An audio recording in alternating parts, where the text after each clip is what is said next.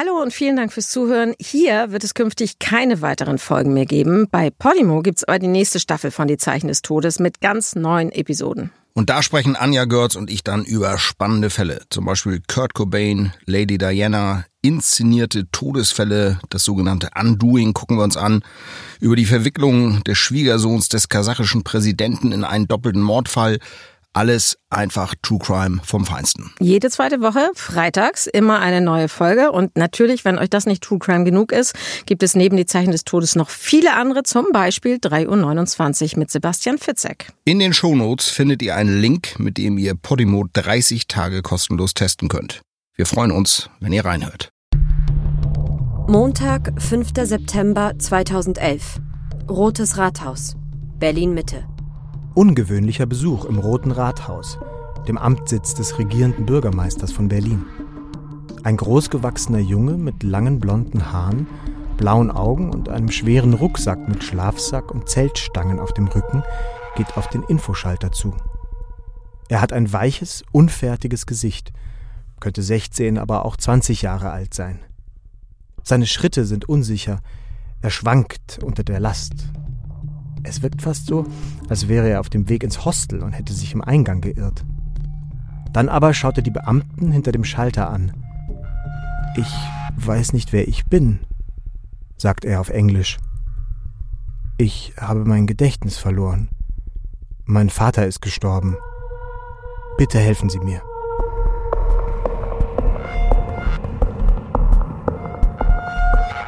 Die Beamten sind so leicht durch nichts zu erschüttern.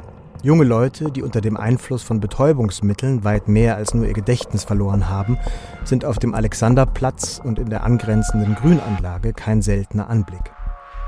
Ich habe mit meinem Vater jahrelang im Wald gelebt, sagt der Junge jetzt allerdings. Wir haben in Höhlen übernachtet, an Stränden, wie es gerade kam. Die Beamtin hinter dem Infotresen greift zum Telefon, um den Jugendnotdienst zu informieren. Montag, 12. September 2011. Jugendamt, Berlin-Schöneberg.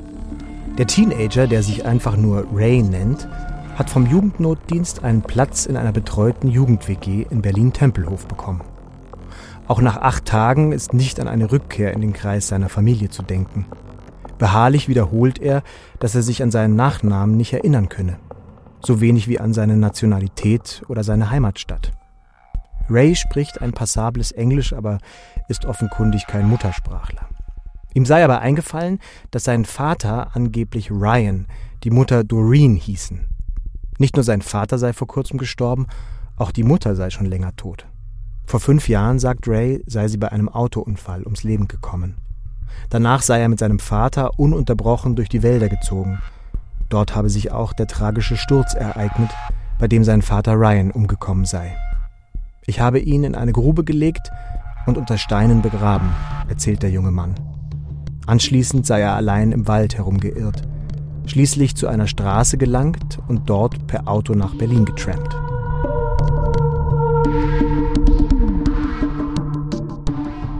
Wo soll der Autounfall stattgefunden haben, bei dem die Mutter ums Leben kam? Wo genau soll der Vater einige Wochen bevor Ray nach Berlin kam gestorben und von dem Jungen im Wald bestattet worden sein? Auf diese Fragen und viele andere hat Ray nur immer die gleiche Antwort. Er weiß es nicht. Ist die Story des Waldjungen, wie ihn die Berliner Boulevardpresse bald nennt, etwa gelogen? Oder ist sie echt? Leidet Ray an einer Teilamnesie oder gar einer psychiatrischen Erkrankung?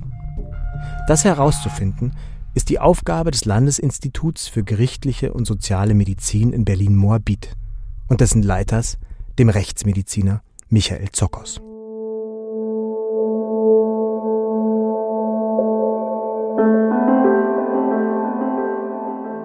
Die Zeichen des Todes. Der einzig wahre True Crime Podcast mit Deutschlands bekanntestem Rechtsmediziner Michael Zokos. Und mit Philipp 1. Hallo und willkommen aus dem Institut für Rechtsmedizin an der Charité hier in Berlin. Mir gegenüber sitzt wie immer Michael Zokos. Schönen guten Tag, Herr Zokos. Schönen guten Tag, Herr 1. Heute sprechen wir wieder mal über einen echten, einen wahren Fall und ähm, heute müssen wir auch die Namen gar nicht ändern, denn der Fall, über den wir sprechen, der ist weitreichend bekannt. Und zwar ist es die Geschichte vom Waldjungen Ray. Dass Sie als Gerichtsmediziner an der Aufklärung des Falls beteiligt waren, das hat mich dann doch ziemlich überrascht, muss ich sagen, denn ich dachte immer, naja, unter einem abgetrennten Kopf machen Sie es gar nicht. Ja, das ist richtig, aber tatsächlich ist die Untersuchung lebender Personen ein großes Aufgabenfeld der Rechtsmedizin. Jetzt nicht nur die klassische klinische Rechtsmedizin, wenn es darum geht, sind Verletzungen die Folge einer Misshandlung oder vielleicht die Folge eines Unfalls, gerade bei bewusstlosen Patienten, die eben nichts zum Hergang erzählen können oder bei kleinen Kindern, die noch nicht sprechen können oder so verschüchtert sind, dass sie nichts sagen. Hier ist ein bisschen anders gewesen beim Waldjungen Ray. Da haben wir unser Methodenspektrum eingesetzt, um die Identität eines Lebenden zu klären. Und das ist schon sehr ungewöhnlich. Also das ist eigentlich auch der einzige Fall, den ich in den letzten 25 Jahren überschaue oder kenne oder selbst bearbeitet habe, wo es um die Identität einer lebenden Person gab, die sich ganz normal im gesellschaftlichen Leben mitbewegt hat, mit der man sprechen konnte, die aber angab, in diesem Fall nämlich Ray, äh, nicht zu wissen, wer er sei, wo er herkomme. Und äh, da haben dann die Ermittlungsbehörden uns eingeschaltet und gesagt, könnt ihr uns mit eurem rechtsmedizinischen Instrumentarium da nicht irgendwelche Hinweise geben? Ray hat ja gesagt, er habe sein Gedächtnis verloren, er könne sich nicht mehr daran erinnern, wo er herkommt, noch nicht mal an seinen Nachnamen. Das kennt man ja so aus Filmen. Gibt es das wirklich, so ein Gedächtnisverlust? Ja, es gibt Gedächtnisverlust nach schweren, sowohl körperlich äh, traumatischen als auch psychisch traumatischen Ereignissen. Aber bei Ray, da kommen wir auch gleich zu, war es ein bisschen anders gelagert. Der hatte ja so eine partielle Amnesie. Das heißt, nur bestimmte Bereiche seines vorherigen Lebens waren eigentlich komplett von der internen Festplatte seines Gehirns gelöscht. Er wusste genau, wann er geboren war. Er konnte auf den Tag genau und Monat und Jahr sein Geburtsdatum angeben. Vieles andere aus seiner Vergangenheit, wo er aufgewachsen ist, wo er geboren ist, wie er die ersten Lebensjahre überhaupt verbracht hat, das war alles nach seinen Angaben ja nicht mehr vorhanden. Und äh, das ist etwas, was es eigentlich eben in der Medizin nicht gibt. Aber um auf die eingangs gestellte Frage zurückzukommen, Amnesien, das heißt Gedächtnisverlust, gibt es tatsächlich, eben auch nach schweren Intoxikationen. Ich weiß nicht, wie feierfreudig unsere Hörer sind, aber auch natürlich bei übermäßigem Alkoholkonsum kann es durchaus mal passieren, dass dann am nächsten Morgen äh, einige Erinnerungsfetzen fehlen. Da weiß man gar nicht mehr, wo man war und so. Das kennen vielleicht einige so aus der Studienzeit, oder? Man hebt eins ja, zu viel und dann. Ja, ich will mich jetzt auch hier nicht zu weit aus dem Fenster lehnen, aber das ist mir auch berichtet worden, dass es sowas geben soll nach langen Studentenpartys mit viel Alkohol. Vielleicht fangen wir mal vom Anfang an. Das Jugendamt stand ja trotzdem vor einem Rätsel. Die wussten eben nicht, ist das nun echt oder ist das wirklich simuliert? Was war denn genau der Auftrag des Jugendamts an Sie? Erstmal ist ja die Aufgabe des Jugendamtes, noch nicht Volljährige zu schützen, den, den Schutz des Staates zukommen zu lassen, sowohl sie finanziell zu unterstützen, als auch vor Ausbeutung. Und insofern ist das erstmal ein hehres Anliegen, ähm, so einen Jugendlichen denn Ray war ja zu dem Zeitpunkt 17 Jahre und drei Monate, als er dann im September 2011 im Roten Rathaus auftauchte, zu schützen. Die Frage an uns war, gibt es hier irgendwelche Hinweise darauf, dass er an einer psychiatrischen Erkrankung leidet? Das ist ja was ganz Entscheidendes, auch für die Person. Das ist ja ein einschneidendes Ereignis, die Erkenntnis zu wissen, ich leide an einer psychiatrischen Erkrankung. Und man musste ja in dem Fall auch davon ausgehen, dass Ray sehr daran gelegen war, seine Identität, seine Geschichte und vielleicht auch die psychischen äh, Prozesse, Probleme, die zugrunde lagen, zu kennen. Das war die eine Frage. Die nächste Frage war, gibt es körperlich irgendwelche Merkmale, die seine Identität ergründen könnten? Zum Beispiel Narben als Folge von Voroperationen, von Unfällen, Tätowierungen, irgendwelche angeborenen Missbildungen, irgendwas, wo man dann eben auf die Suche gehen kann, wie man das eben auch bei unbekannten Toten macht, wenn man versucht, die Identität über verschiedene Identifizierungsmerkmale zu entschlüsseln. Gibt es da irgendwas? Und dann wurde eben auch noch an uns herangetragen, eine DNA-Analyse durchzuführen, eine spezielle DNA-Analyse, wir hatten ja in dem Fall kein Vergleichsmaterial, dass man nun überprüfen kann, ist er mit dem, mit der Person oder mit einer anderen verwandt, sondern in dem Fall kann man etwas zu seiner geografischen Herkunft sagen, beziehungsweise wir haben die Möglichkeit, das über die DNA-Analyse zu machen. Und was ist jetzt bei Ray genau Sache? aus welchem Bereich der Welt kommt er. Das kann man eben über populationsgenetische Untersuchungen machen. Das heißt, diese drei Fragestellungen, erstens psychiatrische Erkrankung, zweitens körperliche Merkmale betreffend Identifizierung, drittens Populationsgenetik. Diese medizinisch-körperliche äh, Untersuchung, nenne ich mal so, die haben Sie ja dann auch übernommen. Das psychiatrische Gutachten und das Erstgespräch, das hat ein Psychiater übernommen, der aber auch bei Ihnen am Institut arbeitet. Wie genau ist der Psychiater vorgegangen und wie kann er herausfinden, ob jemand so einen Gedächtnisschwund nur simuliert? Wenn jemand frei erfundene Geschichten berichtet, also so ein Lügengebäude um sich herum aufgebaut hat, dann kann er zwar auf Fragen immer ganz gut antworten zu konkreten Sachverhalten, er kann aber in der Regel nicht wirklich flüssig frei erzählen. Da bedarf es einiger Übung zu. Das heißt, diese Erzählungen sind dann nicht in sich geschlossen, sind häufig in der chronologischen Reihenfolge. Das würde aber keiner von uns, der wirklich emotional betroffen ist von dem, was er berichtet, äh, machen, sondern da würde man eben auch mal springen von Ereignissen zu anderen.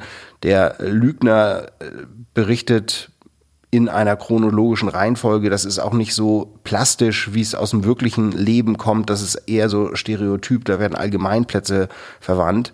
Und das kann man eben sehr gut an so einer freien Rede absehen. Und der Psychiater vom Landesinstitut hat eben genau das von Ray verlangt und gesagt, erzählen Sie mir doch mal bitte Ihre ganze Geschichte. Und da hat Ray gesagt, ja, wo soll ich denn anfangen? Da hat er gesagt, irgendwo, fangen Sie irgendwo an, erzählen Sie mir. Und äh, Ray hat, glaube ich, das durchschaut, dass es eben sehr schwierig ist, so eine gesamte Lügengeschichte erzählen zu können. Wer sowas bestimmt gut könnte, kommt mir gerade in den Sinn, sind natürlich Schriftsteller. Wenn Sie jemanden wie Sebastian Fitzek äh, zum Beispiel fragen würden, erzähl mir eine Geschichte, der könnte das wahrscheinlich, weil der einfach darin geschult ist. Der denkt sich einfach dann aus. Auszudenken. Aber jemand, der äh, das noch nie gemacht hat, der kann das nicht. Und äh, das hat Ray aber durchschaut, dass er eben nicht flüssig das erzählen kann, hat gesagt, das kann ich nicht. Ich muss konkrete Fragen haben, das ist sonst zu schwer für mich, mich daran zu erinnern. Das Problem ist, könnte ich mir vorstellen, auch, dass diese Geschichte, man kann sich vielleicht eine Geschichte ausdenken, aber man kann zweimal die gleiche Geschichte, die man sich ausgedacht hat, nicht so exakt wiederholen. Sie kennen das vielleicht äh, vom Flughafen, wenn Sie in die USA fliegen oder nach Israel, da werden Sie ja manchmal auch befragt von Sicherheitskräften. Ähm, und die fragen dann ganz genau und immer wieder, warum wollen Sie ins Land? Warum unternehmen Sie diese Reise? Und wenn man sich da etwas ausdenkt und verhaspelt und mhm. mhm ich könnte mir vorstellen, dass das auch die Schwierigkeit ist. Ja, ja, natürlich. Das ist, äh, man müsste das wirklich üben, üben, üben. Das ist äh, wie bei Geheimagenten, die dann eine falsche Identität annehmen, was man aus dem Film kennt, wo dann immer wieder äh, rezitiert wird, äh, wer mit wem verheiratet war und wie man seine Jugend verbracht hat. Das muss man tatsächlich richtig üben. Und das kann aber nicht ein junger Mann einfach mal so aus dem Stegreif bringen. Und das war eben der Hintergrund dieser Befragungstechnik. Ich hatte es gesagt, die medizinische Untersuchung, also die Haar- und DNA-Analyse, das haben Sie denn durchgeführt. Und zwar einen Tag, nachdem der forensische Psychiater Dr. S. mit dem Waldjungen das Erstgespräch geführt hat. Welchen Eindruck hatten Sie von Ray, als Sie ihn dann tatsächlich leibhaftig vor sich gesehen haben? Ganz normaler junger Mann, Alter schätzungsweise 16 bis 20 Jahre.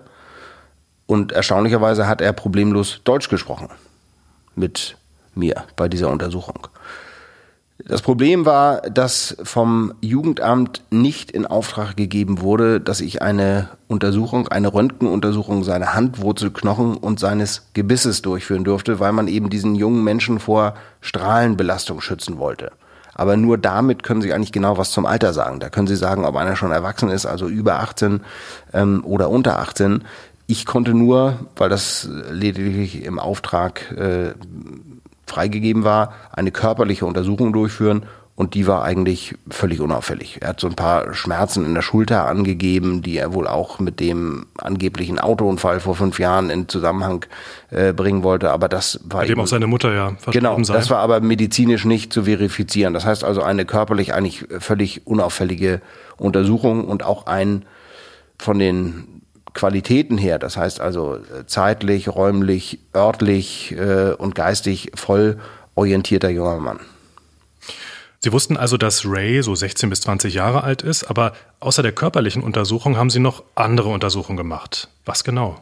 Ja, wir haben ihm einen Mundschleimhautabstrich genommen und dann eine DNA-Analyse durchgeführt, haben da über den Haplotyp auf seinem Y-Chromosom. Oh, was ist das? Das sind spezielle Bereiche, die nur bei männlichen äh, Nachfahren weitergegeben werden und die populationsgenetisch sehr gut erforscht sind. Das heißt, aus welchem geografischen Bereich stammt jemand, die geografisch-ethnische Herkunft. Und da haben wir eben festgestellt, dass Ray äh, aus Mittel- und Nordeuropa kommen muss, aus dem Bereich. Osteuropa schied aus. Das war aber nun nicht so überraschend, weil er ja blond und blauäugig war. Wir haben aber noch eine weitere Untersuchung gemacht, und zwar eine Haaranalyse. Mittels der Haaranalyse können wir sehr genau Aussagen darüber treffen, was jemand konsumiert hat. Unabhängig davon, ob das Alkohol ist, illegale Drogen wie Kokain, Heroin, Cannabis oder eben auch Medikamente. Und Ray hatte zum Zeitpunkt dieser Untersuchung elf Zentimeter lange Haare. Das heißt, wir konnten elf Monate lang zurückschauen, was er konsumiert hat. Das Prinzip der Haaranalyse ist, unsere Kopfhaare wachsen pro Monat etwa einen Zentimeter und alles, was wir konsumieren, lagert sich als Stoffwechselprodukte, als Metabolite in der Haarmatrix ein, also im Haar. Über Schweiß, über Blut, über die Talgdrüsen. Also Moment, das heißt, Sie können über die Haare sogar feststellen, was wir gegessen und getrunken haben? Nein, das nicht, das nicht. Aber wir können feststellen eben, weil wir die entsprechenden Bibliotheken äh, oder die Spektren überblicken, welche Substanzen jemand konsumiert hat. Man kann jetzt nicht durch eine Haaranalyse sagen, jemand isst gerne, äh, obwohl doch, jetzt komme ich gerade auf was, was nämlich zum Beispiel Haaranalysen verfälscht, sind Mohnbrötchen. Wenn jemand Aha. immer Mohnbrötchen und Mohnkuchen isst, jetzt plaudere ich aber fast schon zu viel raus, weil das schon wieder kleine Tricks sind, dann ist die Haaranalyse positiv hinsichtlich Morphin-Derivaten. Das heißt, es könnte also auch genauso sein, dass derjenige Heroin konsumiert hat und jemand, der Heroin konsumiert hat, kann aber auch dann sagen, ich habe die letzten Monate ständig Mohnbrötchen gegessen. Dem wird man natürlich irgendwann auch wieder auf die Spur kommen, indem man sagt, gut, wir machen die Untersuchung nochmal, aber Sie dürfen jetzt keine Mohnbrötchen mehr essen.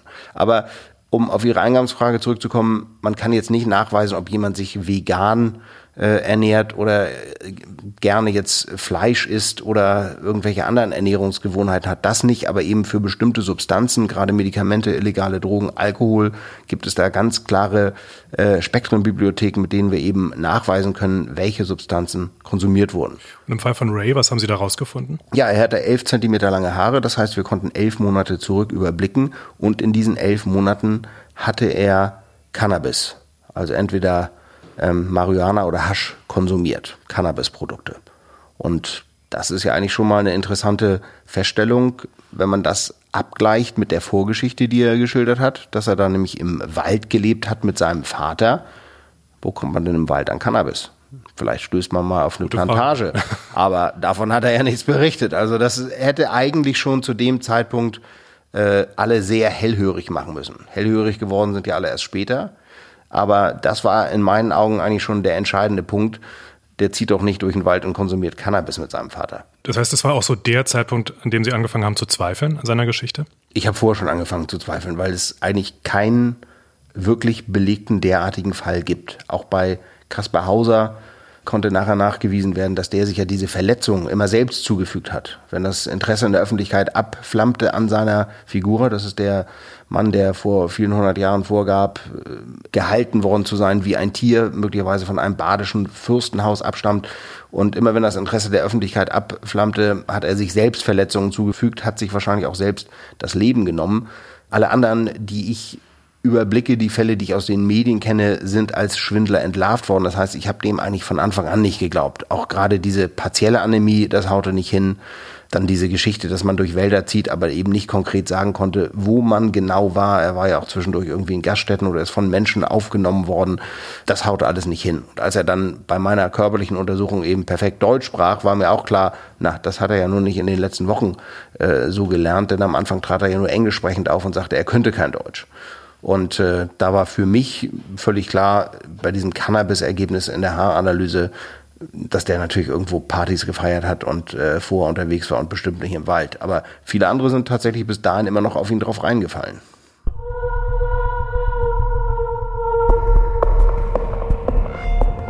Freitag, 23. März 2012. Landesinstitut für gerichtliche und soziale Medizin, Berlin-Moabit. Seit rund sieben Monaten erfreut sich Ray bereits großzügiger Zuwendungen seitens der Berliner Behörden. Unterkunft, Verpflegung, Betreuung, Taschengeld, sogar einen Deutschkurs bekommt er bezahlt. Mehr als 20.000 Euro hat das Jugendamt investiert. Die Gespräche mit dem Psychiater Dr. S. laufen hingegen schleppend. Immer wieder betont der Psychiater, worauf es ihm ankommt, dass Ray frei über alle Erinnerungen aus der Vergangenheit plaudert, ohne groß nachzudenken. Ray schaltet auf stur. Mal gibt er vor, das bayerisch gefärbte Deutsch des Arztes nicht zu verstehen, dann will er auf Englisch sprechen und verlangt einen Dolmetscher. Heute, beim dritten Treffen, beginnt er erstmals zu erzählen. Ray spricht von der Zeit nach dem Autounfall, bei dem seine Mutter ums Leben kam. Er sei im Alter von zwölf Jahren im Krankenhaus aufgewacht, um ihn herum seien Apparate gewesen und Nadeln in seinen Armen. Irgendwann sei sein Vater erschienen und habe ihm eröffnet, er, Ray, habe Krebs und nicht mehr lange zu leben. Allgemeine Verwirrung. Die Geschichte passt nicht zurecht zu den Ereignissen, die Ray bis dahin skizziert hat. War er wegen des Autounfalls oder wegen einer Krebserkrankung im Krankenhaus? Dr. S. konfrontiert ihn nicht mit den Ungereimtheiten. Er fordert Ray lediglich auf, weiterzuerzählen, was ihm gerade in den Sinn komme. Doch der junge Mann schaltet wieder auf stur. Das Gespräch wird vertagt. Ja, Herr Zokos, immer wieder gibt es Treffen mit Ihrem Psychiater Dr. S., aber Ray sträubt sich weiterhin, über seine Vergangenheit zu erzählen. Und jetzt müsste doch eigentlich jeder langsam mal wissen oder das Gefühl bekommen, hier stimmt was nicht, oder? Ja, und das müssen auch wirklich absurde Situationen gewesen sein. Ray bestand darauf, dass er auf Englisch berichtet. Eine Dolmetscherin äh, musste das Englisch von ihm Gesagte ins Deutsche übersetzen.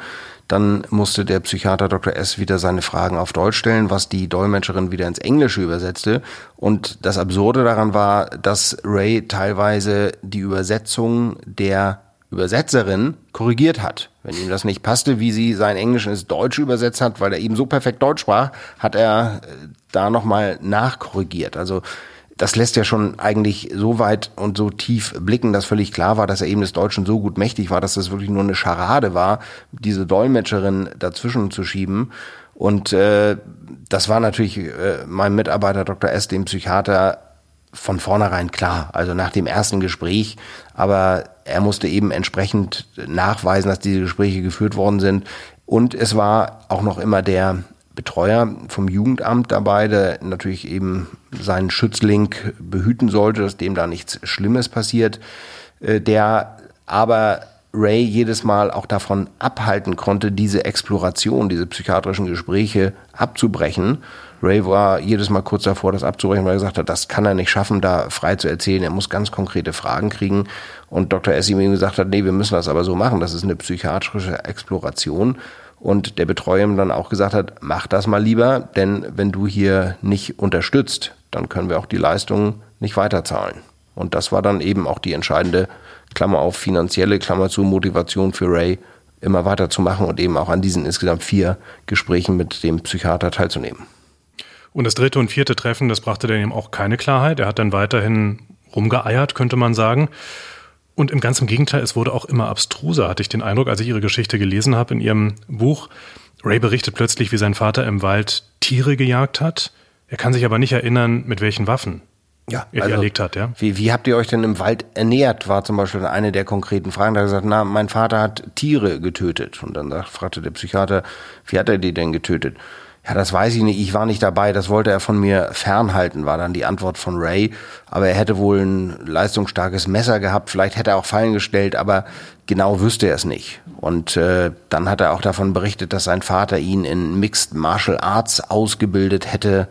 Also eine Art Kampfsport. So eine Art Kampfsport eben in, in Judo und Shaolin Kung Fu und Taekwondo. Also das waren dann so plötzlich so ganz neue Sachen, die er dann eben erst Monate später angeblich wieder erinnert hat wahrscheinlich auch dem Druck nachgebend, dass er eben irgendwas sagen musste. Aber es wurde eben immer abstruser, auch mit dieser Krebserkrankung, die er dann an, die angeblich bei ihm diagnostiziert worden wäre, fünf Jahre zuvor, als er eigentlich wegen dieses angeblichen Verkehrsunfalls im Krankenhaus lag. Also das ging schon ganz schön durcheinander und äh, für uns ich war da ja in engen Austausch mit Dr. Est, mit dem Psychiater, der ihn untersucht hat, war eigentlich klar, dass der simuliert. Das konnte alles nicht stimmen. Und aus psychiatrischer Sicht sicherlich auch interessant, dass er sich ja so Dinge aus der Gegenwart, also die Straßennamen hier in Berlin, Namen von Personen aus der Gegenwart, mit denen er gesprochen hat, die hatte er immer parat. Da konnte er sich gut daran erinnern. Genau, genau. Aber andere Dinge aus seiner früheren Vergangenheit überhaupt nicht. Wie kann man so einem Schauspiel ein Ende setzen?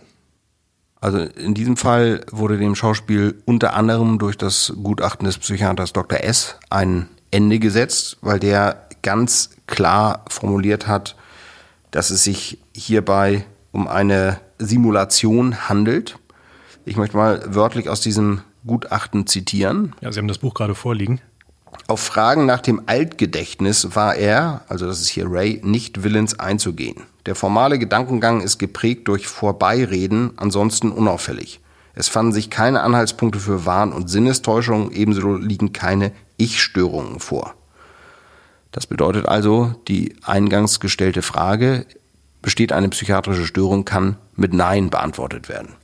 Ich zitiere nochmal weiter. Psychopathologisch sahen wir einen gesunden jungen Mann. Einzig und beziehungslos zum sonstigen psychischen Normalbefund stand eine Nichtangabe seines Namens und seiner Herkunft. Es ergab sich kein Anhaltspunkt für eine Schizophrenie oder eine wahnhafte Störung. Das heißt, er ist völlig gesund. völlig, völlig gesund. Und dann hat äh, auch der Kollege nochmal sehr schön zusammengefasst, warum er davon ausgeht, dass Ray simuliert. Einmal, dass es völlig unglaubwürdig ist, dass er mit seinem Vater jahrelang auf Wanderschaft war, aber nie irgendwelche Einzelheiten davon berichten konnte. Dann, dass er gar keinen Leidensdruck hatte, dass er nicht weiß, wer er ist. Normalerweise würde man ja ein Getriebener sein. Wenn ich jetzt nicht wüsste, wer ich bin, dann würde ich alles in die Welt setzen um zu versuchen herauszufinden, wo komme ich her, wer sind meine Angehörigen, was ist eigentlich meine Geschichte. Aber das wollte der gar nicht. Der hatte gar keinen Leidensdruck zu wissen, wer er ist. Und das ist, denke ich, ein sehr wichtiger Hinweis damals gewesen. Und sein Ablehnen, dass er frei berichtete, das hat der Psychiater Dr. S. auch ganz klar als Punkt dafür eingestuft, dass er hier einen Lügner, einen Simulanten vor sich hatte weil der eben versucht hat, mit diversen Taktiken, mit Dolmetschern, mit äh, Kopfschmerzen und so weiter, das zu unterlaufen, dass er frei berichten musste.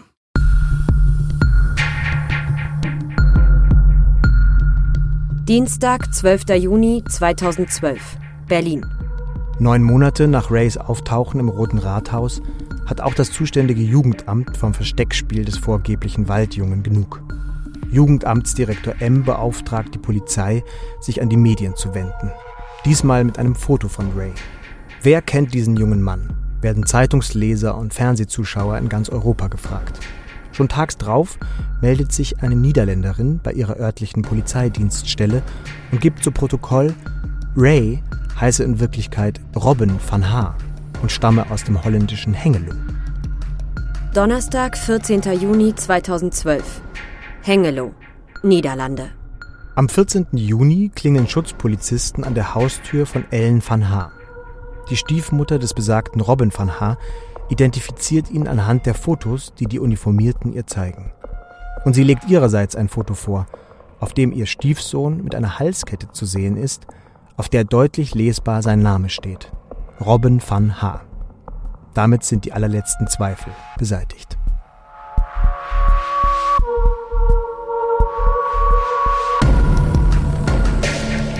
Die restliche Aufklärungsarbeit ist polizeiliche Routine. Robin van Haar ist nicht 17, sondern 20 Jahre alt. Seinen 20. Geburtstag hatte er in aller Stille am 22. April begangen. Etwa zu der Zeit, als Dr. S. den vermeintlichen Teenager zum fünften und letzten psychiatrischen Explorationsgespräch empfing. Robin ist also kein minderjähriger Junge mehr. Doch dafür hat er selbst einen kleinen Jungen. Sein unehelicher Sohn ist zwei Jahre alt. Robins Vater hingegen ist tatsächlich gestorben. Allerdings nicht im Wald, sondern in einer holländischen Klinik an Krebs. Und zwar erst, als Robin längst in Berlin war. Einen Tag nach der Aussage seiner Stiefmutter wird Ray mit den Ereignissen konfrontiert. Nach einer kurzen Aufwallung zeigt sich der junge Mann geständig. Herr Zockers, ich fasse das mal zusammen. Robin van Haar, der hat sein kleines Kind bei seiner Ex-Freundin in Holland zurückgelassen, ist nach Deutschland gefahren und hat hier in Berlin, wie sich dann später herausstellte noch, im Laufe der Ermittlung kräftig Partys gefeiert. Und sein Vater, der ist tatsächlich gestorben, Allerdings nicht im Wald, sondern an Krebs und zwar noch während Robin praktisch hier durch die Welt getingelt ist. Beziehungsweise während Robin hier noch die Geschichte von dem Waldjungen Ray postuliert hat, genau. lebte sein Vater und lag im Sterben an Krebs. Genau so. Und als das Geld dann alle war, dann hat er diesen Gedächtnisschwund ganz offensichtlich simuliert. So stellt sich der Fall uns allen ja dann irgendwann dar. Das ist meine Frage, warum macht jemand sowas? Also das war schon gewieft, denn Jugendliche, das heißt nicht Volljährige, sind im deutschen Sozialsystem absolut schutzbedürftig. Das heißt, die bekommen eine ganz andere Behandlung und ganz andere Vorteile als ein Volljähriger. Er hätte ja auch sagen können, ich komme aus Holland, ich bin so und so alt, ich heiße so und so, ich habe nichts mehr. Auch dann wären ihm hier Sozialleistungen zugekommen, aber bei weitem nicht in dem großen Stil, wie ihm das als Jugendlichen zustand. Er hat Taschengeld gekriegt, er hat Kleidung gekriegt, er hat in dieser betreuten WG Kost und Logis einen eigenen PC gekriegt, dem fehlt es an nichts und deshalb war es ein schlauer Zug zu sagen, ich bin noch nicht volljährig. Dennoch geht es ja vermutlich auch um mehr. Also äh, es geht ja auch um sowas wie Aufmerksamkeit. Und man nennt das ja auch Münchhausen-Syndrom. In der vergangenen Episode, wenn sich die Hörerinnen und Hörer erinnern, da haben wir über das Münchhausen-Stellvertreter-Syndrom mhm. gesprochen. Was ist jetzt genau der Unterschied?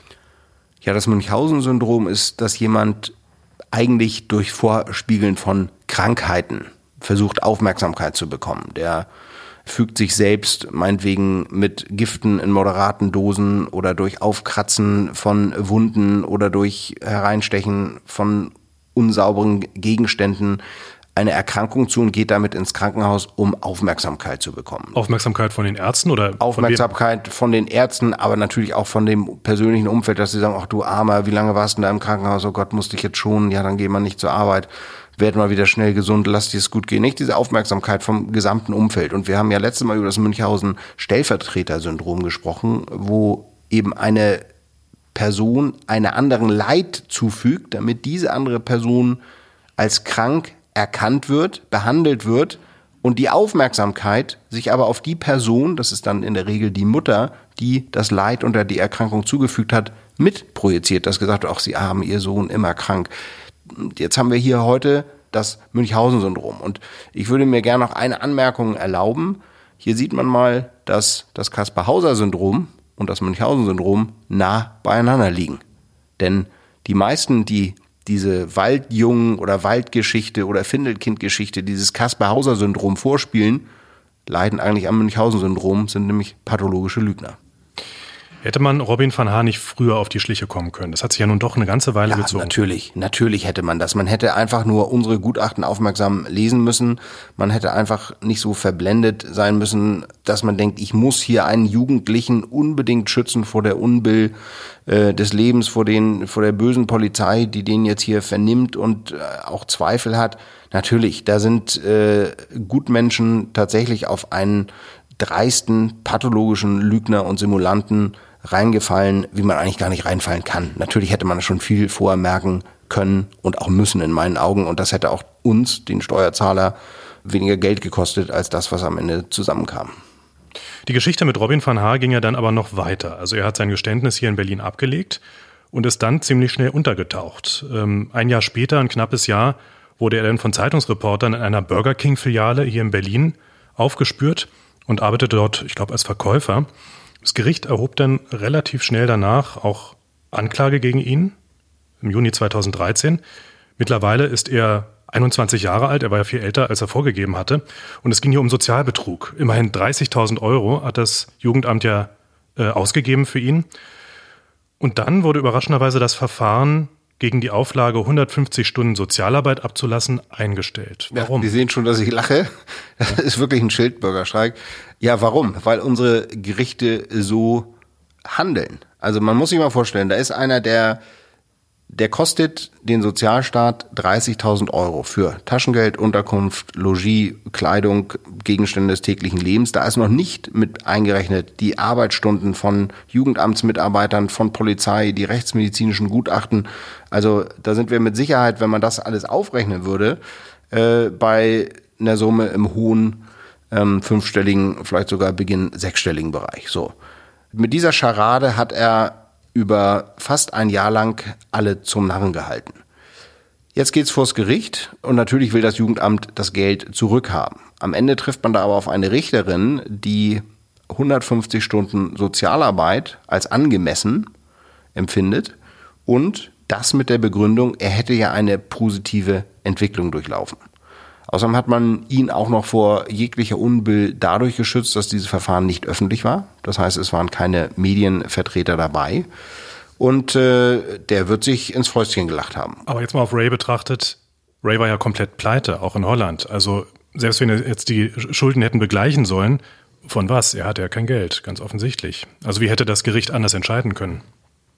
Ja, man hätte ja einen Titel erwirken können. Nicht? Irgendwann wird auch dieser junge Mann hoffentlich einmal in Lohn und Brot stehen. Und es gibt ja auch genug, die ihr BAföG über Jahrzehnte zurückzahlen. Also das irgendeine Lösung in der Art. Das, oder wenn es 1000 Sozialstunden sind, dann kommt man da vielleicht schon näher dran. Aber 150 Sozialstunden, da lacht der Junge sich doch schlapp. Haben Sie den Fall weiter verfolgt? Wissen Sie, was aus Robin van Haar geworden ist? Ich habe keine Ahnung. Die letzten beiden Sachen, die ich eben gehört habe, war Juni 2012, dass äh, Reporter eines Boulevardblatts ihn in einer Burgerfiliale hinterm Grill entdeckt haben und er dann auch relativ freimütig einiges geschildert hat und dann eben nach Abschluss des Gerichtsverfahrens 2013, ich habe keine Ahnung, was aus dem Jungen geworden ist. Ob der noch in Berlin lebt, ob er vielleicht zurück ist nach, nach Hengelo, auch zu seinem kleinen Sohn, der mittlerweile auch nicht mehr so klein ist. Ich habe keine Ahnung, ich würde es aber gerne wissen. Vielleicht ist er irgendwo in der ähm, Welt, turnt da rum und hat sich eine neue Geschichte ausgedacht. Wir wissen das auch nicht. Vielleicht, aber es gibt doch im Stern diese interessante Rubrik immer auf der letzten Seite, was macht eigentlich? Das wäre doch eigentlich mal so eine Figur dafür, oder? Absolut.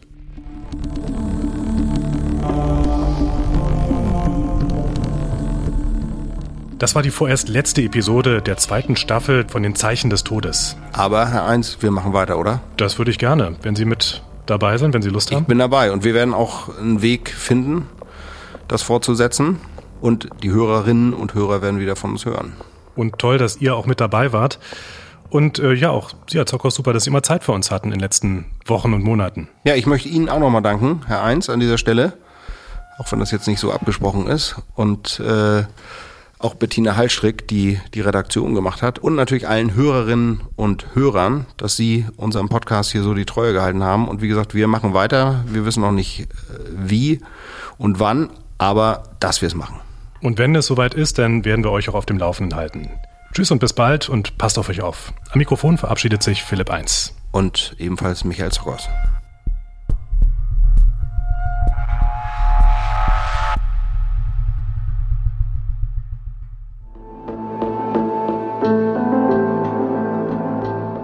Zeichen des Todes, der einzig wahre True Crime Podcast mit Michael Zokos, Gerichtsmediziner und Professor an der Charité Berlin.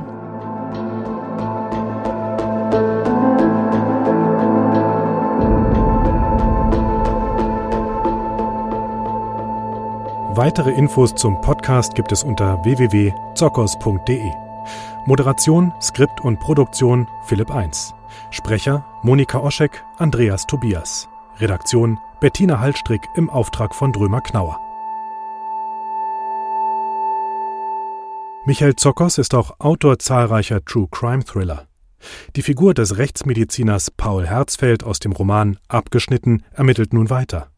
Im Februar erschien mit Abgefackelt bereits der zweite Teil einer neuen Reihe rund um den charismatischen Helden, dessen Nachforschungen ihn immer wieder selbst in Lebensgefahr bringen.